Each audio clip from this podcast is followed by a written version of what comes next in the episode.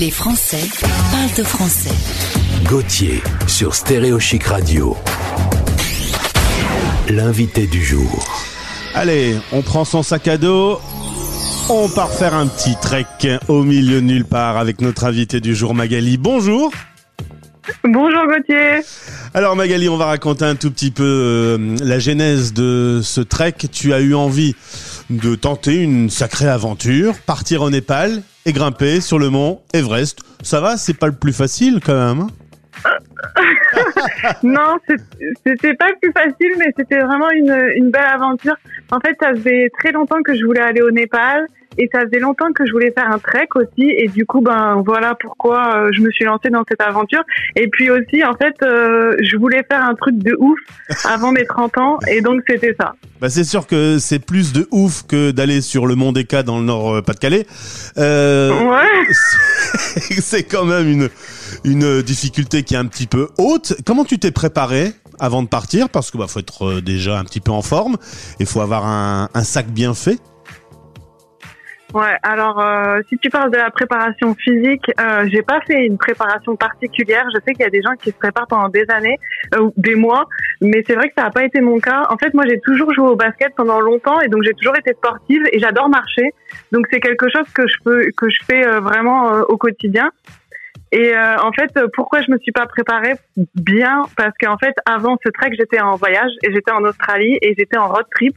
Du coup, ben, j'ai pas vraiment euh, pu me mettre en mode randonnée, en mode marche tous les jours euh, bien avant ça. Mais par contre, la préparation mentale, elle est très importante. Et la préparation euh, au niveau de, ben, comme tu disais, le matériel, ça c'est vraiment très très important. Euh, et ça, j'ai vraiment pris soin de le préparer comme il faut. Alors 12 jours de marche, euh, tu pars avec qui et comment ça se passe cette petite balade de rien du tout Alors, euh, je suis partie avec un groupe, donc euh, j'avais un guide et en fait on était quatre à marcher et on avait un guide et euh, deux porteurs. Et en fait, ben on s'est retrouvés à Katmandou, la, cap- la capitale, et puis ensuite on a pris un petit avion qui nous amène au milieu de la montagne en fait, qui nous amène à Lukla et à partir de là on commence à marcher. Et là, tu, tu te rends compte que ça va être euh, difficile, que le niveau est élevé? Euh, ben forcément ça c'est difficile parce qu'on marche tous les jours pendant je sais pas moi ça dépend des jours mais 5 heures par exemple 5 Ouais. 6 heures.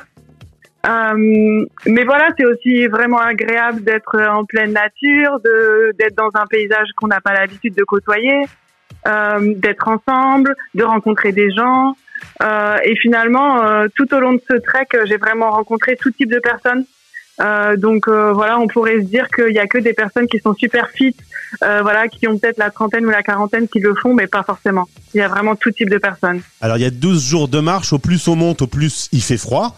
Les nuits étaient rudes. Euh, alors en fait, moi j'y étais au mois de novembre et oui, euh, pendant la nuit il fait, vraiment frais, mais euh, le jour c'est vraiment agréable, c'est vraiment la meilleure période pour y aller. Et euh, j'ai pas du tout marché avec un manteau par exemple, euh, j'étais en veste en fait. Donc c'était vraiment agréable, j'ai pas eu de pluie, pas eu de neige, j'ai eu soleil pendant dix jours, vraiment top à ce moment-là d'y aller. Et, et pendant la nuit, ben forcément un gros duvet, une grosse couette. Et alors, est-ce qu'on a croisé des animaux incroyables sur le chemin? Euh, des chevaux, des yaks, euh, des rapaces. Il y avait des, vraiment des très beaux oiseaux. Euh, Ouais, pas, pas de choses très méchantes finalement. non, non, non, mais il faut quand même faire très attention parce que finalement, euh, les yaks, on les croise vraiment. Des fois, les chemins sont vraiment très petits et il faut faire attention parce que, bah voilà, on peut vite euh, bah, tomber. Euh, finalement, c'est quand même super haut. On est dans la montagne, donc faut faire très attention par contre. Tu m'as dit, arrivé à 4910 mètres, j'ai eu le mal des montagnes, on n'est pas obligé d'en parler. T'as pas su aller complètement jusqu'en haut. Est-ce que ça a été un échec pour toi ou est-ce que finalement t'étais heureuse d'être allée au moins jusque-là? Euh, ben non, finalement, heureuse d'avoir été jusque-là. Euh, après, ben voilà, le mal des montagnes, c'est quelque chose qui se prévoit pas. On a beau se préparer tout ce qu'on veut, mais On- euh, on on, ressent sait jamais quoi quand est-ce que ça. C'est c'est quoi la, la- le, le ressenti physique du mal des montagnes? Ben mal de tête, impossible de manger, euh, vomissement par, par exemple parfois. Ça dépend, c'est vraiment propre à chacun aussi.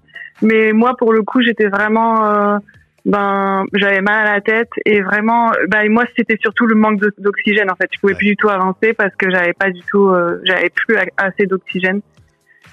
Petite. mais donc oui euh, un petit un petit peu d'échec mais en même temps euh, vraiment contente de, de l'avoir vécu d'avoir vu euh, parce que c'est vrai que pendant des années je me suis dit mais comment ça se passe? Qu'est-ce qui se passe là-bas? Comment c'est?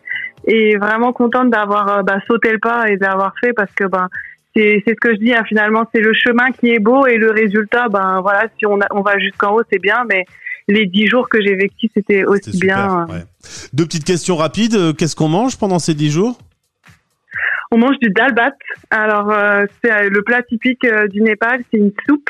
Et puis à côté il y a un curry avec euh, de légumes, avec euh, du riz. Ouais. Et c'est vraiment délicieux. Et puis après bah, sinon on mange comme un fried rice un peu. euh, on mange euh, des nouilles, euh, des choses comme ça. Et on écoute quoi? Est-ce qu'on écoute de la musique dans ses écouteurs en, en- en grimpant cette montagne mythique?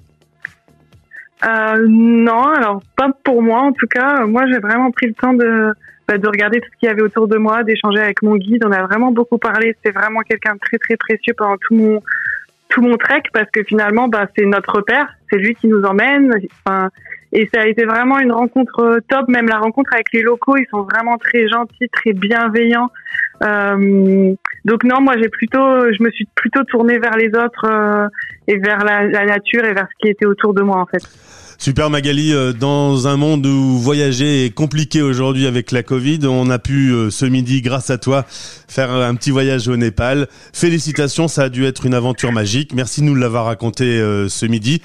Est-ce que tu vas te fixer un nouvel objectif ou tu te dis voilà, ça c'est fait, maintenant on peut rester tranquille, euh, confiné à la maison Euh, non, j'aimerais bien en faire d'autres des treks. Et puis j'aimerais bien surtout aller au bout. Après, voilà, on maîtrise pas toujours tout, mais ouais, j'aimerais bien en faire d'autres. Après, pour l'instant, on est un petit peu coincé, donc euh, Ouais. donc voilà, je laisse l'idée mûrir et puis quand je serai prête, je, je je serai prête à foncer. Merci beaucoup pour ce témoignage, une belle aventure que tu as vécue.